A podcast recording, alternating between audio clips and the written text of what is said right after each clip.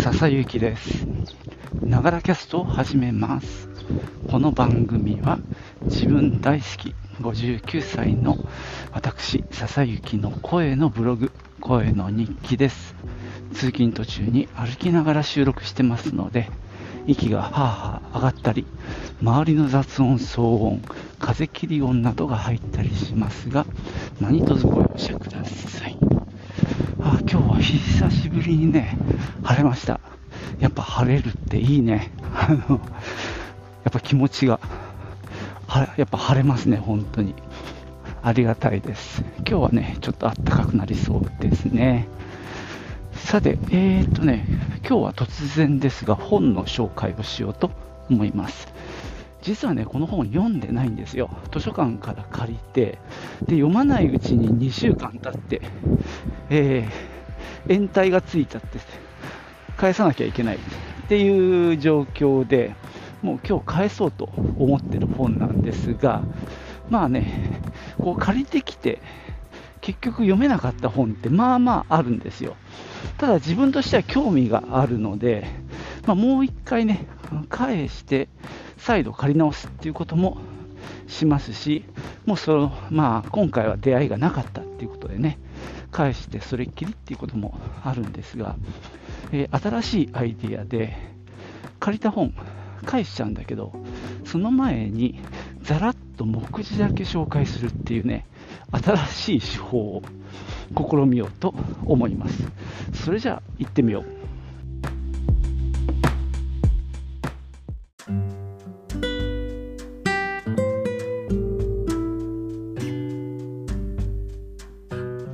紹介する本は、えー整理収納アドバイザーの安倍静子さんが書かれた「だから50歳から片付ける」という本です。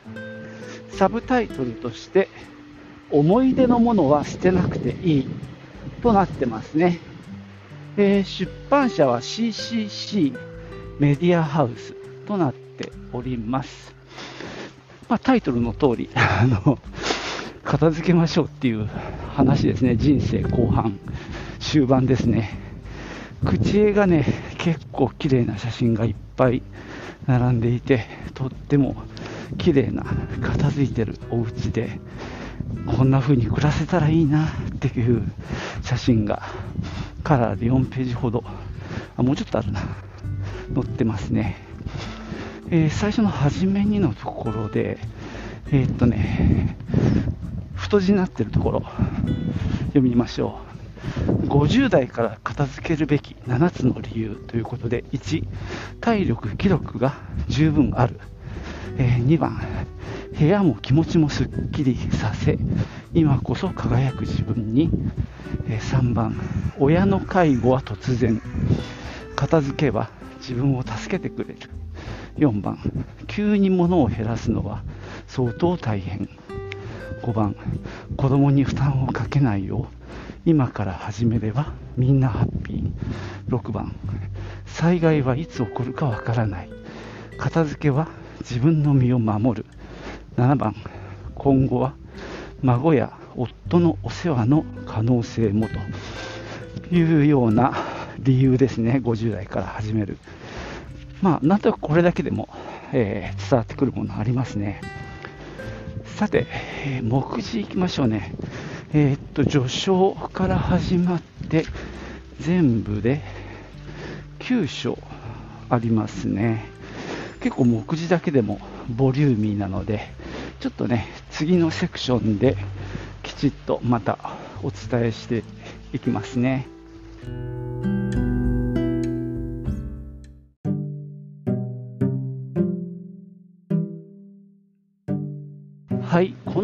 本は全部で9の9つの章ですね、えー序章を入れると10の章立てになってます。まずね、その章立て説明していきましょう。序章としては、50代は片付け適齢期ということですね。そして第1章、玄関、サブタイトル、狭い、簡単、達成感で片付けられる。第2章はクローゼット、季節ごとアイテム別3着ですっきり。えー、3章はキッチン。コツは分けると代用代わりに要するですね。4章リビング。ちょい置きをやめてきれいをキープ。第5章は洗面所トイレ。物は出さず8割収納、え、第6章は押し入れポツ。思い出のもの。いつか使うは幻想。厳しいね、えー、ここまでが場所別で7章8章9章は、えー、なんとなく全体的な感じですね。第7章は50代は当たり前をなくしストレスを手放す。第8章は家族の片付け。第9章は地震から身を守る片付け、えー、サブタイトルが仙台で東日本大震災を経験し学んだこと、えー、最後終わりにということで全部で9章あるんですけども。えっと1章、2章、3章、4章、5章、6章、えー、6つの章はその場所ごとですね、家の中の。を、まあ、1つずつ、まあ、切り分けて説明しているっていう内容になりますね。えー、例えばですね、第1章の玄関をもうちょっと説明しましょうね。第1章、玄関。サブタイトルは、狭い簡単、達成感で片付けられるというふうにね、扉に書いてあります。そして、えサブタイ、また、えー、今度は込み出しになっていくんですけども、靴を手放せれば他のものも手放せるっていうね、なかなか 面白いですね。えー、次の章は、込み出しか。えー、っと、込み出しっていうか見出しだね、ごめんなさい。え、玄関の2つ目は、5分で完成。家に帰りたくなる玄関3つ目がロングブーツは履くのが面倒なら手放す4つ目がハンガーラックには何でもかんでもかけない。そして5番目最後ですね。玄関小物は数決め。グループセットでスッキリが続く。こんな感じでですね玄関がまた5つのね、え内容に分かれています。えー、もうちょっと玄関のとこ読んでいくと、最初の見出しですね、靴を手放せれば他のものも手放せるっていうところでですね、まあ、えー、いろいろ書いてあるんですけども、えー、さらに込み出しがあって、痛みがある、履いてないで3足減らせるって書いてあります。そして次の込み出しは箱から出して見せる収納をっていうことでね、えー、靴を手放す話が4ページほど書いてありますね。えー、ざくっと言うと真っ先に手放すべきなのは痛みがある靴。そしてその次に書いてあるのは3年履いていなければ今後も出番はないはず。ということで、まこの辺でね、まず不要な靴を手放していくということですね。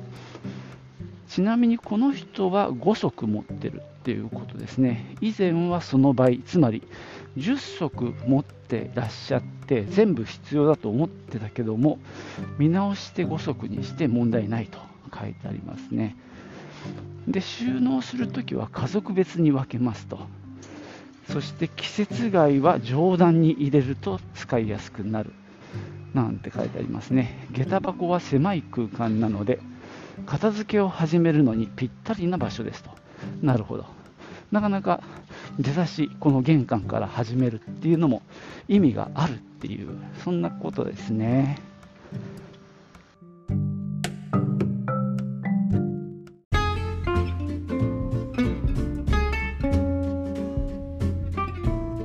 はい。そんなわけでね、今日は、えだから50歳から片付けるという本をね、軽く紹介してきました。紹介してみて、やっぱりこれ読んだ方がいいな、読みたいなという気持ちがふつふつと湧いてきたので、これやっぱりもう一回借りることにしようかな。で、このシステム、あの今、分かりましたが、えー、読めなかった本を読まずに返す時にこうやって紹介する。うちに読みたくなればもう一回借りると。でそこまで読みたくなければもう返して終わりというね。ここで判断をするというね。あのそんな新しい新システムでお送りしております。まあねだから50歳から片付けるってなんでとかね何がだからなのかっていうのはまあ置いといてまあでもあの言いたいことは分かります。まあ体力があるうちに気力と体力があるうちに片付けていきましょうということでまあそれはね周りの人のためにもなるし自分自身もまあすっきりとしてねあの気持ちよく過ごせるよということなのでね、まあ、僕もそれは賛成です。ね、そんで最近はようやくメルカリをね使って、まあ、物の処分を始めたところですけど、まあ、メルカリやってると時間がかかっちゃうんだよね。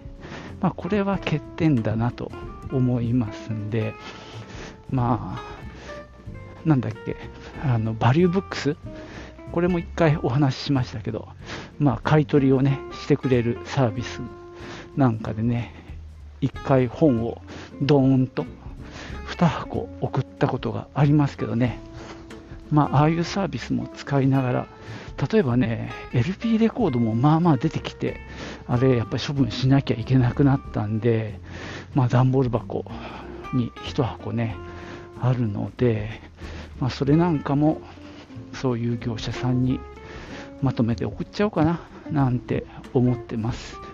まあ、こういう場合はね、業者選びがまた難しいんだけどね。まあ、僕自身ももっぺんね、この本読み直しながら、玄関からやっていこうかな。ちなみになんですけど、これ誰の話で聞いたんだろうな。えー、っと、どんぐり FM だったか、誰だったか、あの、こんまりさんっていうあの有名な片付けの人がいるじゃないですか。今、確か海外で暮らしてるらしい方なんですけど、どうもあの人の話で、あの、らしいんですけどね、なんか子供が3人できてかいて、片付けるのを諦めたっていうなんか発言があったらしいですよ。なんかすごいよなって、その発言の重さが、ね片付けてハッピーですよって人生がキラキラしますよみたいなことを言ってた人もやっぱり子育てでやっぱり無理って諦める諦めるんだっていうね。まあちょっと、まあ、ある意味親近感も湧きますけどね。そのこんまりさんの本僕も多分一冊あのめちゃくちゃ流行ったやつを読んだと思うんですけどね、まあ、結局自分はそれを活かせてないわけでそこはねまあちょっと残念ではあるんですけどね。